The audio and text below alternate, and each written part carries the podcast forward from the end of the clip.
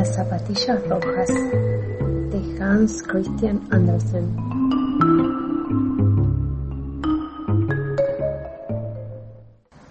Hubo una vez una niñita que era muy pequeña y delicada, pero que a pesar de todo tenía que andar siempre descalza, al menos en verano, por su extraña pobreza. Para el invierno solo tenía un par de suecos que le dejaban los tobillos terriblemente lastimados. En el centro de la aldea vivía una anciana zapatera que hizo un par de zapatitos con unos retazos de tela roja. Los zapatos resultaron un tanto desmañados, pero hechos con la mejor intención para Karen, que así se llamaba la niña. La mujer le regaló el par de zapatos, que Karen estrenó el día en que enterraron a su madre. Ciertamente los zapatos no eran de luto, pero ella no tenía otros, de modo que Karen marchó detrás del pobre ataúd de pino, así, con los zapatos rojos y sin medias. Precisamente acertó a pasar por el camino del cortejo un grande y viejo coche, en cuyo interior iba sentada una anciana señora. Al ver a la niña, la señora sintió mucha pena por ella y le dijo al sacerdote, Deme usted a esa niña para que me la lleve y la cuide con todo cariño. Karen pensó que todo era por los zapatos rojos, pero a la señora le parecieron horribles y los hizo quemar. La niña fue vestida pulcramente y tuvo que aprender a leer y coser. La gente decía que era linda, pero el espejo añadía más. Tú eres más que linda, eres encantadora. Por ese tiempo, la reina estaba haciendo un viaje por el país, llevando consigo a su cita la princesa. La gente, y Karen entre ella, se congregó ante el palacio donde ambas se alojaban, para tratar de verlas. La princesita salió a un balcón, sin séquito que la acompañara ni corona de oro, pero ataviada enteramente de blanco y con un par de hermosos zapatos de marroquí rojo. Un par de zapatos que eran realmente la cosa más distinta de aquellos que la pobre zapatera había confeccionado para Karen. Nada en el mundo podía compararse con aquellos zapatitos rojos. Llegó el tiempo en que Karen tuvo edad para recibir el sacramento de la confirmación. Le hicieron un vestido nuevo y necesitaba un nuevo par de zapatos. El zapatero de lujo que había en la ciudad fue encargado de tomarle la medida de sus piececitos. El establecimiento estaba lleno de cajas de vidrios que contenían los más preciosos y relucientes zapatos, pero la anciana señora no tenía muy bien la vista, de modo que no halló nada de interés en ellos. Entre las demás mercaderías había también un par de zapatos rojos, como los que usaba la princesa. ¡Qué bonitos que eran! El zapatero les dijo que habían sido hechos para la hija de un conde, pero que les resultaban ajustados. ¡Cómo brillan! comentó la señora. Supongo que serán de charol. Sí que brillan y mucho. Aprobó Karen, que estaba probándoselos. Le venían a la medida y los compraron, pero la anciana no tenía la menor idea de que eran rojos, o de lo contrario, nunca habría permitido a Karen usarlos el día de su confirmación. Todo el mundo le miraba los pies a la niña y en el momento de entrar a la iglesia aún le parecía a ella que hasta los viejos cuadros que adornaban las sacristías retratos de los párracos muertos y desaparecidos y los largos ropajes negros tenían los ojos fijos en los rojos zapatos de Karen. Esta no pensaba en otra cosa cuando el sacerdote extendió las manos sobre ella, ni cuando le habló del santo bautismo, la alianza con Dios, y dijo que desde ahora Karen sería ya una cristiana enteramente responsable. Respondieron las solemnes notas del órgano, los niños cantaron con sus voces más dulces y también cantó el viejo preceptor. Pero Karen solo pensaba en sus zapatos rojos. Al llegar la tarde, ya la señora había oído decir en todas partes que los zapatos eran rojos, lo cual le pareció inconveniente y poco decoroso para la ocasión. Resolvió que en adelante, cada vez que Karen fuera a la iglesia, llevaría zapatos negros, aunque fueran viejos. Pero el domingo siguiente, fecha en que debía recibir su primera comunión, la niña contempló sus zapatos rojos y luego los negros. Miró otra vez los rojos y por último se los puso. Era un hermoso día de sol. Karen y la anciana señora tenían que pasar a través de un campo de trigo, por ser un sendero bastante polvoriento. Junto a la puerta de la iglesia había un soldado viejo con una muleta. Tenía una extraña y larga barba de singular entonación rojiza y se inclinó casi hasta el suelo al preguntar a la dama si le permitía sacudir el polvo de sus zapatos. La niña extendió también su piececito. Vaya, qué hermosos zapatos de baile, exclamó el soldado. Procura que no se te suelten cuando dances. Y al decir eso, tocó las suelas de los zapatos con la mano. La anciana dio al soldado una moneda de cobre y entró en la iglesia acompañada por Karen. Toda la gente y también las imágenes miraban los zapatos rojos de la niña. Cuando Karen se arrodilló ante el altar, en el momento más solemne, solo pensaba en sus zapatos rojos, que parecían estar flotando ante su vista. Olvidó unirse al himno de acción de gracias, olvidó el rezo del Padre Nuestro. Finalmente, la concurrencia salió del templo y la anciana se dirigió al su coche.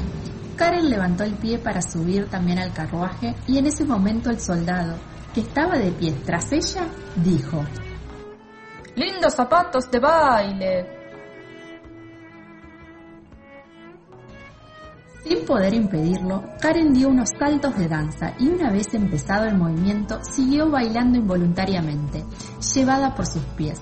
Era como si los zapatos tuvieran algún poder por sí solo, Siguió bailando alrededor de la iglesia sin lograr contenerse. El cochero tuvo que correr tras ella, sujetarla y llevarla al coche, pero los pies continuaban danzando, tanto que golpearon horriblemente a la pobre señora.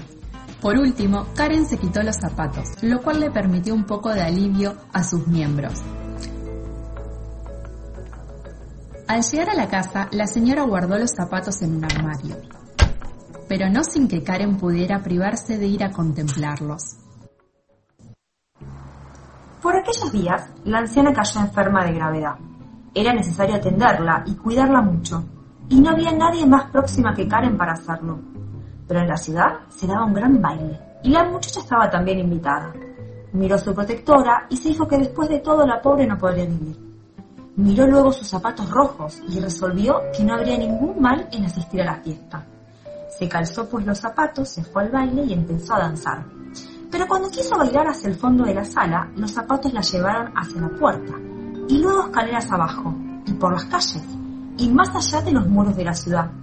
Siguió bailando y alejándose cada vez más, sin poder contenerse, hasta llegar al bosque. Al alzar la cabeza, distinguió algo que se destacaba en la oscuridad, entre los árboles, y le pareció que era la luna, pero no, era un rostro, el del viejo soldado de la barba roja. El soldado meneó la cabeza en señal de aprobación y dijo, ¡Qué lindos zapatos de baile! Aquello infundió a la niña un miedo terrible. Quiso quitarse los zapatos y tirarlos lejos, pero era imposible. Los tenía como adheridos a los pies. Cuanto más danzaba, más tenía que bailar, por campos y praderas, bajo la lluvia y bajo el sol, de día y de noche, pero por la noche aquello era terrible. Entró bailando por las puertas del cementerio, pero los muertos no la acompañaban en su danza, tenían otra cosa mejor que hacer. Trató de sentarse sobre la tumba de un mendigo, sobre la cual crecía el amargo ajenjo, pero no había descanso posible para ella, y cuando se acercó, bailando al portal de la iglesia, vio un ángel de pie junto a la puerta, con larga túnica blanca y alas que llegaban de los hombros al suelo. El rostro del ángel mostrábase grave y sombrío, y su mano sostenía una espada.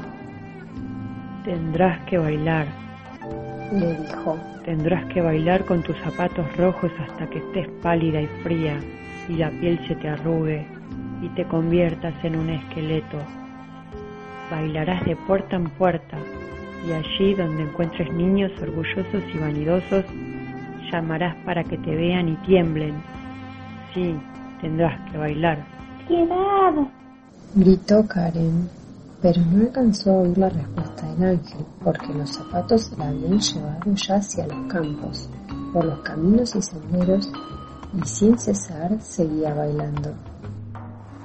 Cierta mañana pasó danzando ante una puerta que ella conocía muy bien. Del interior procedió un rumor de plegarias y salió un cortejo portador de un ataúd cubierto de flores. Y Karen supo así que la anciana señora había muerto y se sintió desamparada por todo el mundo, maldita hasta por los santos ángeles de Dios. Siguió, siguió danzando. Tenía que bailar, aún en las noches más oscuras. Los zapatos la llevaban por sobresaltos y rastrojos hasta dejarle los pies desgarrados, sangrantes. Más allá de los matorrales, llegó una casita solitaria, donde ella sabía que vivía el verdugo. Golpeó con los dedos en el cristal de la ventana y llamó. Ven, ven, yo no puedo entrar, estoy bailando. ¿Acaso no sabes quién soy? respondió el verdugo. Yo soy el que le corta la cabeza a la gente mala y mira, mi hacha está temblando. No me cortes la cabeza, Rogó Karen. pues entonces nunca podría arrepentirme de mis pecados. Pero, por favor, córtame los pies con los zapatos rojos. Le explicó todo lo ocurrido y el verdugo le cortó los pies con los zapatos. Pero estos siguieron bailando, con los piecitos dentro, y se alejaron hasta perderse en las profundidades del bosque.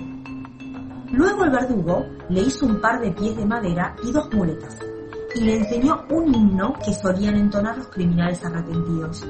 Ella le besó la mano que había manejado el hacha y se alejó por entre los matorrales. Ya he padecido bastante con estos zapatos. Se dijo. Ahora iré a la iglesia para que todos puedan verme. y se dirigió tan rápidamente como pudo a la puerta del templo. Al llegar allí, vio los zapatos que bailaban ante ella, y aquello le dio ta- tanto terror que se volvió a su casa. Toda la semana estuvo muy triste, derramando lágrimas amargas, pero al llegar el domingo se dijo, Ahora sí que ya he sufrido bastante. Me parece que estoy a la par de muchos que entran en la iglesia con la cabeza alta. Salió a la calle sin vacilar más, pero apenas había pasado de la puerta, volvió a ver los zapatos rojos bailando ante ella. Se sintió más aterrorizada que nunca y volvió la espalda, pero esta vez con verdadero arrepentimiento en el corazón. Se dirigió entonces a la casa del párroco y suplicó que la tomaran a su servicio prometiendo trabajar cuanto pudiera, sin reclamar otra cosa que un techo y el privilegio de vivir entre gente bondadosa. La esposa del sacristán tenía buenos sentimientos. Se compadeció y habló por ella al párroco. Karen demostró ser muy industriosa e inteligente y se hizo querer por todos. Pero cuando oía a las niñas hablar de lujos y vestidos, y pretender ser lindas como reinas, meneaba la cabeza. El domingo siguiente fueron todos al templo y preguntaron a Karen si quería ir con ellas. Pero Karen miró sus muletas tristemente y con lágrimas en los ojos. Y se fueron sin ella a la iglesia, mientras la niña se quedó sentada sola en su pequeña habitación, donde no cabía más que una cama y una silla. Estaba leyendo en su libro de oraciones con humildad de corazón cuando oyó las notas del órgano que el viento traía desde la iglesia. Levantó su rostro cubierto de lágrimas y dijo, Oh Dios, ayúdame. En ese momento el sol brilló alrededor de ella y el ángel de túnica blanca que ella viera aquella noche a la puerta del templo se presentó de pie ante sus ojos. Ya no tenía en la mano la espada, sino una hermosa rama verde cuajada de rosas. Con esa rama tocó el techo y éste se levantó hasta gran altura y en cualquier otra parte que tocaba la rama aparecía una estrella de oro. Al tocar el ángel las paredes, el ámbito de la habitación se ensanchó y en su interior resonaron las notas del órgano y Karen vio las imágenes en sus hornacinas. Toda la congregación estaba en sus bancos, cantando en voz alta, y la misma Karen se encontró a sí misma en uno de los asientos, al lado de otras personas de la parroquia. Cuando acabó el himno, todos volvieron la vista hacia ella y dijeron, Qué alegría verte de nuevo entre nosotros después de tanto tiempo, pequeña Karen. Karen, todo ha sido por la misericordia de Dios. respondió ella. El órgano resonó de nuevo y las voces de los niños le hicieron eco dulcemente en el coro. La cálida luz del sol penetró a raudales por las ventanas y fue a iluminar plenamente el sitio donde estaba sentada Karen. Y el corazón de la niña se colmó tanto de sol, de luz y de alegría que acabó por romperse. Su alma voló en la luz hacia el cielo y ninguno de los presentes hizo siquiera una pregunta acerca de los zapatos rojos. Fin.